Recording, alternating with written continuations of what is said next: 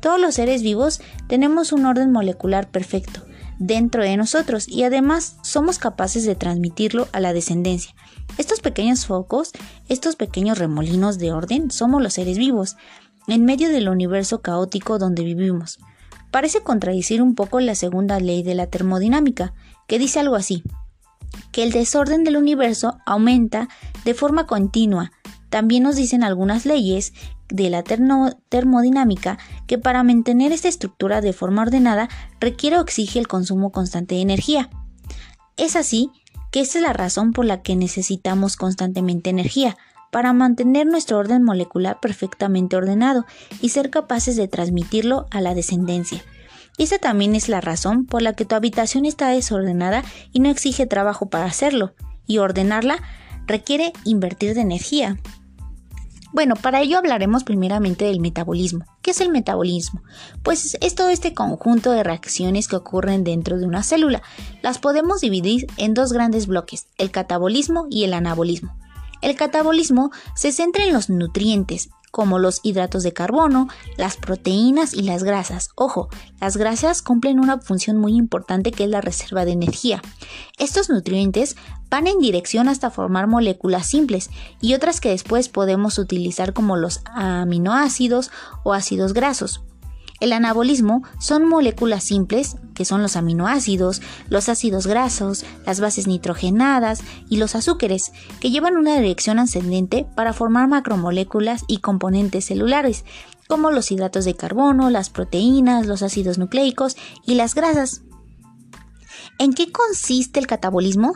Es el proceso metabólico en donde el conjunto de reacciones del metabolismo consiste en ir degradando la materia, eh, nosotros, nutriéndonos de macromoléculas orgánicas, vamos a ir quitándole piezas, vamos a ir simplificándolas hasta formar moléculas sencillas de desecho.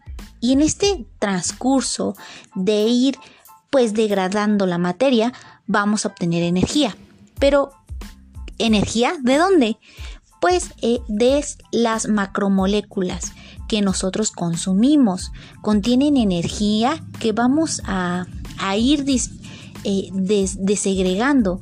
Toda esa energía se va liberando, pero nosotros nos no queremos perder pues esa energía, queremos conservarla y se va a conservar formando unas moléculas de alto contenido energético que es el ATP. Además, en ese transcurso de liberación de energía y de captarla, vamos a formar otras moléculas conocidas como transportadores en este caso electrónicos, que son el NADH y el FADH. En este transcurso de obtención de energía y de liberación, inevitablemente una pequeña parte se perderá en forma de calor. Esta energía que hemos obtenido la vamos a utilizar en la vía anabólica. ¿Y en qué consiste el anabolismo, la vía anabólica? Pues justamente lo contrario,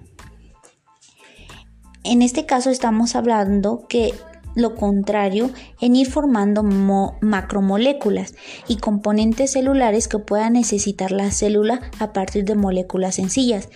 Y en este proceso de moléculas más grandes vamos a necesitar más energía, energía que obviamente no nos va a proporcionar el catabolismo mediante el ATP o bien en las moléculas transportadoras de electrones reducidos que más tarde lo obtiene el ATP.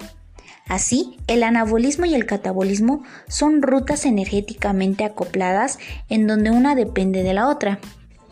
Muy bien, el adenosín, en este caso el ATP, quiere decir adenosin trifosfato y es la moneda de intercambio energético de la célula.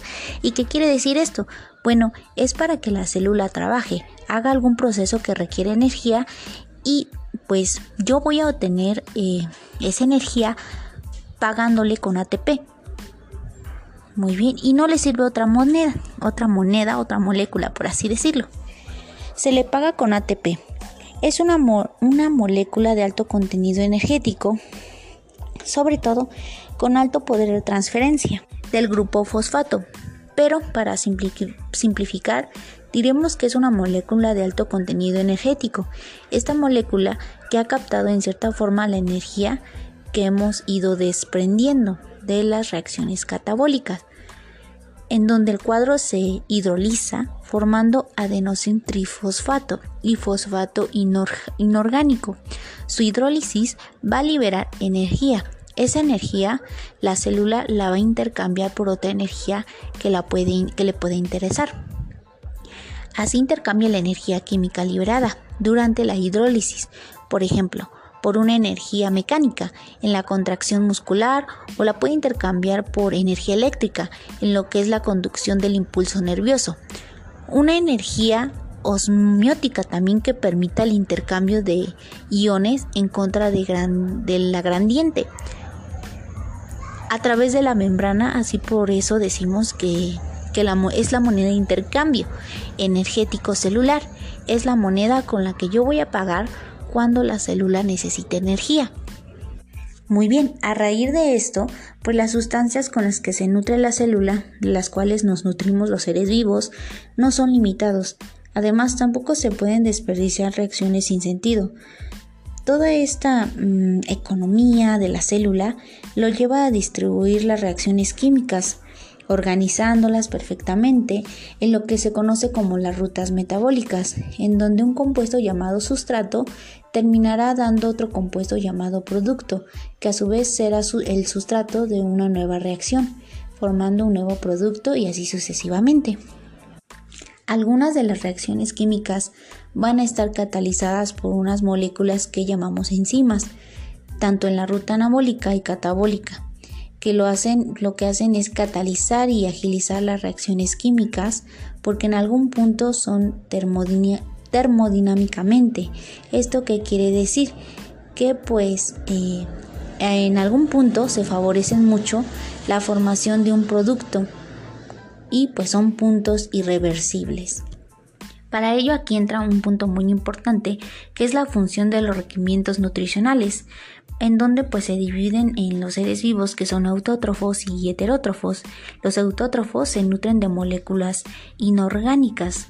Un ejemplo de ello son las plantas con CO2 y los heterótrofos nosotros utilizamos pues eh, prácticamente a nutrirnos de esas moléculas orgánicas para formar pues nuestros distintos componentes o metabolismos orgánicos. Para ello, como heterótrofos, eh, nuestra alimentación se basa en los hidratos de carbono, en las proteínas y en lípidos que se encuentran en algunos alimentos.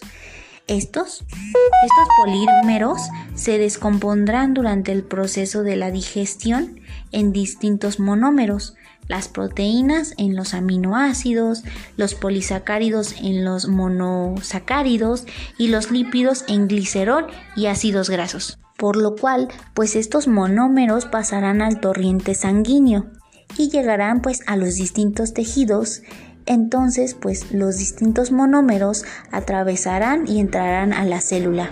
Aquí es donde entra la glucosa, que se degrada justamente en el citosol por una ruta llamada glucólisis, donde pues degrada los hidratos de carbono, en concreto de la glucosa. Aquí un punto muy importante, la glucólisis es la única vía metabólica capaz de generar energía en condiciones anaerobias.